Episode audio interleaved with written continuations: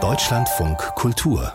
Länderreport die Sturmflut an der Ostsee vom 20. und 21. Oktober gehört zu den Naturkatastrophen, die ein vergleichsweise geringes mediales Echo gefunden haben. Dabei sind die Folgen durchaus dramatisch. 200 Millionen Euro Schaden allein in Schleswig-Holstein. Und das ist einer der Gründe, warum das Land Ende November eine Haushaltsnotlage erklärt hat. Allerdings sind da nicht die Privatschäden mit eingepreist. Die betroffenen Menschen bleiben mehr oder minder auf ihren Kosten sitzen. Unser Landeskorrespondent Jörn Schaar ist nach Arnis gefahren. Arnis liegt an der Ostküste Schleswig-Holsteins, ist die kleinste Stadt in Deutschland und war besonders heftig betroffen von der Sturmflut im Oktober. Im Haus von Ralf Timm brummt ein Bautrockner. In dem Teil des Gebäudes, das früher das Wohnzimmer war, bollert ein Holzofen. Das Haus sieht von innen aus wie ein Rohbau.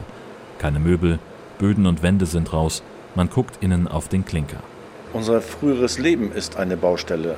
Leben tun wir bei richtig guten Freunden in deren Ferienhaus, dass sie dann für uns frei halten im Moment, auch mit der Aussage unbegrenzt. Die können auch natürlich sehen, was das hier jetzt für eine Arbeit ist. Und die Arbeit wird sich hier ein gutes Stück ins neue Jahr reinziehen, also wenn nicht Mitte nächsten Jahres.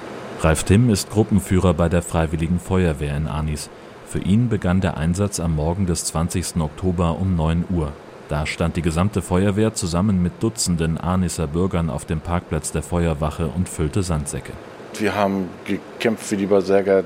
Abends dann äh, hieß es, äh, wir müssen uns jetzt konzentrieren auf unsere äh, Schwachpunkte hier in Arnis. Ralf Timm meint die Deiche rund um die Stadt. Regionaldeiche, die von einem Wasser- und Bodenverband verwaltet werden. Einer davon schützt die Stadt vor Hochwasser. Zwei weitere sollen eine Niederung schützen, damit die Stadt nicht von hinten mit Wasser aus der Ostsee vollläuft. 1,40 über normal packen die und da drüber müssen wir äh, Säcke stapeln. Da fingen wir dann um 18 Uhr, wenn nicht noch früher. Das kann ich jetzt überhaupt nicht überblicken, aber das war dann unsere Aufgabe, parallel dazu Sandsäcke, Sandsäcke, Sandsäcke. Wann genau von der Einsatzleitung der Befehl kam, den Deich zu räumen, das weiß Ralf Timm heute nicht mehr. Zu diesem Zeitpunkt dachten die Feuerwehrleute auch noch, das Wasser würde nur oben über den Deich rüberlaufen. Für uns war es eigentlich berechenbar, weil wir haben eine große Wiese, also die nur Wiesen dahinter ist eine Wanne. Das konnten wir dann einigermaßen abschätzen, wann die dann voll läuft. Wir hätten ein paar Tage gehabt. Aber dass dann der Damm bricht, damit hat keiner gerechnet, überhaupt nicht. Es war auch fatal für Arnes. Da waren wir dann plötzlich wieder eine Insel. Und für uns wurde es dann fatal, weil wir dann 1,50 Meter äh, Wasser in unseren Häusern hatten. Das Haus von Ralf Timm und seiner Familie liegt direkt hinter dem Deich in einem tiefer gelegenen Teil der Stadt. Der Wohnraum liegt gut einen halben Meter höher als die Straße und von außen kann man noch sehen, wie hoch das Wasser stand, nämlich mehr als mannshoch. Das ist ein beklemmendes Gefühl. In den Häusern der Nachbarn sieht es ähnlich aus wie bei Ralf Timm. Zum Teil sind Öltanks aufgeschwommen und beschädigt worden. 40 der 120 Häuser in der Stadt standen unter Wasser. Der meiste Sperrmüll ist schon abgeholt, einige Kilo Sondermüll, unter anderem Farb- und Öldosen, stehen noch am Straßenrand. Irgendwer aus der Nachbarschaft wird sie bald einsammeln und wegbringen, sagt Sandra Hiller. Sie wohnt ebenfalls in Arnis und hilft dabei, die Hilfsmaßnahmen zu koordinieren. Etwa 200 Meter die Straße runter war früher der Sportplatz. Sandra Hiller. Na, da liegen die Tore ja noch in den Ecken. Das war mal halt ein Rasenplatz. Jetzt ist das halt eben alles von Sediment, Sand und was da mit dieser Flutwelle kam, ähm, komplett. Ja, keine Ahnung, ob wir den oder wann wir den wieder zurückbekommen. Ne? Wir sehen jetzt auch hier so das Haus auf der rechten Seite. Das wird abgerissen werden. Das ist nicht mehr zu halten. Das stand dann halt eben auch über eine Woche lang bis zur Dachrinne im Wasser.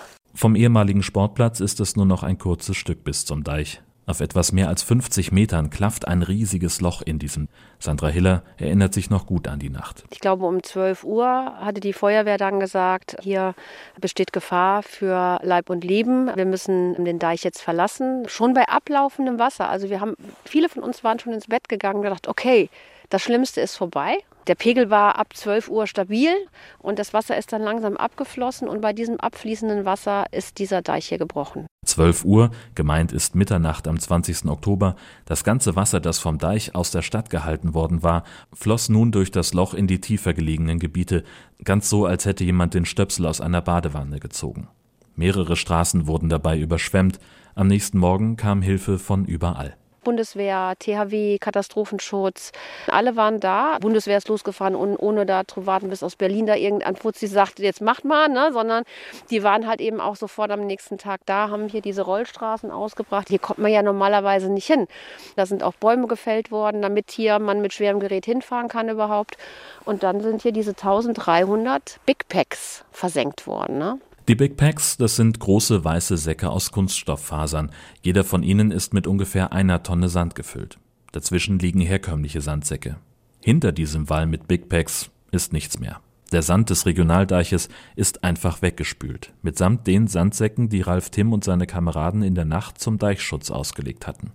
An der mit den Big Packs restaurierten Lücke ist der Deich jetzt sicher und wehrhaft. Aber die Sturmsaison in Schleswig-Holstein läuft ja gerade erst an und sie dauert erfahrungsgemäß bis in den April hinein. An dieser Stelle wird der Deich auch nicht mehr brechen, aber der ist gerade weich wie Butter. Der bricht halt entweder davor, also wo wir jetzt gerade stehen, oder halt eben dahinter, ne, beim Grillplatz. Ne. Das ist so ein bisschen die Befürchtung, die ganz viele hier haben. Und das ist auch das Damoklesschwert, was permanent über uns schwebt. Das andere Problem, die Versicherungen zahlen nicht. Selbst die Haushalte, die eine Elementarschadenversicherung abgeschlossen haben, bekommen kein Geld für die zerstörten Häuser, weil die allermeisten Versicherungen Sturmfluten im Kleingedruckten explizit ausschließen. Sandra Hiller ärgert das. Man schließt so eine Elementarversicherung ab, wenn man denkt, bei Hochwasser ist man geschützt. Wenn da was passiert und das Wasser kommt, bin ich geschützt. Dem ist aber nicht so. Und auch Ralf Timm ärgert sich. Er zahlt sein Haus noch ab, das er gerade wieder in den Rohbauzustand zurückversetzen musste. Auf dem Schaden durch die Ostseeflut bleiben er und seine Familie allein sitzen. Der Schaden liegt bei schätzungsweise über 200.000 Euro. Mittlerweile geht eben dieses Gefühl Verzweiflung über in, in Wütendsein. Ne? Also wo man dann denkt, das kann nicht sein, dass wenn etwas passiert, das komplette Risiko bei den Geschädigten liegt. Also wir haben Schaden von Haus 150, ein bisschen über 60.000 Hausrat. Es wird schon knapp, es wird hart. Allein die Schäden an den Deichen, an der kommunalen und der touristischen Infrastruktur belaufen sich landesweit auf ungefähr 200 Millionen Euro. Diese Summe stellt das Land an Fördermitteln zur Verfügung, um die Schäden zu beheben. Der Landtag hat unter anderem auch wegen der Flutschäden für 2023 und 2024 die Haushaltsnotlage erklärt, weil diese Summe aus dem regulären Haushalt nicht bezahlbar wäre. Die Haushaltsnotlage ermöglicht es dem Land, einen Kredit aufzunehmen. Für Fälle wie bei Familie Timm hat die Landesregierung zusätzliche Hilfe angekündigt. Betroffene sollen über ihre Hausbank ein Darlehen bei der Investitionsbank Schleswig-Holstein beantragen können. Maximal 50.000 Euro mit einem Prozent Zinsen und fünf Jahren Laufzeit. Für Ralf Timm ein schlechter Scherz. Also wenn man drüber nachdenkt und ich speziell, für mich hört sich das totaler, ist totaler Blödsinn. Weil ich kann nicht 50.000 Euro mit einem Prozent verzinst innerhalb von fünf Jahren abzahlen. Kann ich nicht. Ich habe hier noch einen, einen Schuldenberg von 200.000. Da sind noch andere Verpflichtungen, die ich habe. Und dann noch on top 700, 800 Euro im Monat noch dort oben drauf. Äh, geht gar nicht. Und 50.000, also pff, bringt auch nichts. Also das könnte ich höchstens äh, zu meiner Bank bringen und sagen, pass auf, abzahlen und dann spare ich vielleicht für eine Zeit äh, 2% Zinsen oder so. Arbeiten kann Ralf Timm gerade nicht, weil er dafür den Kopf nicht frei habe, wie er sagt. Er ist gerade krankgeschrieben. Ich bin traumatisiert, kann man. Und das ist nicht, nicht irgendwie hingesappelt, das ist wirklich so. Hilfe findet er in der Nachbarschaft. Die Einwohner der kleinen Stadt helfen sich gegenseitig mit Material, packen mit an oder sind einfach nur da und hören zu. Also ich freue mich jedes Mal, wenn es klingelt und da stehen bekannte Freunde mit einer Flasche Wein vor der Tür und sagen, lass uns mal ein bisschen klönen am Kamin. Das tut gut. Also das ist genau das, was wir auch brauchen, also diese Gemeinschaft. Nicht nur hier so äh, auf dem Bau, aber auch dann, äh, wenn wir zu Hause vom Kamin sitzen. Überhaupt war der Zusammenhalt in Arnis während und nach der Flut groß, erzählt die stellvertretende Bürgermeisterin der kleinen Stadt, Gertje Rubin. Das Wasser war ja am Samstag in Teilen zumindest relativ schnell wieder weg. Wir haben dann gemeinschaftlich den Ort aufgeräumt. Ich habe es liebevoll Ameisenstraße genannt. Wir sind dann hier mit Schubkarren und Schaufeln und Haken durch die Gärten, auch der älteren Bevölkerung, haben die Gärten gesäubert, haben Müll Müll weggeschmissen und sortiert. Das hält tatsächlich bis heute an. Es ist heute immer noch so, wenn einer ruft und sagt, ich brauche Hilfe, es findet sich immer jemand. Das ist einfach Wahnsinn, was da entstanden ist, was für ein Zusammenhalt da ist. Jeder leistet das, was er kann und das ist wirklich, wirklich großartig. Weil schnell klar war, dass die meisten Versicherungen die Schäden der Flut nicht begleichen werden, ist aus dem Ort heraus die Idee entstanden, Spenden für die Betroffenen zu sammeln. Die Stadt hat einen Betroffenen- und Härtefallfonds eingerichtet.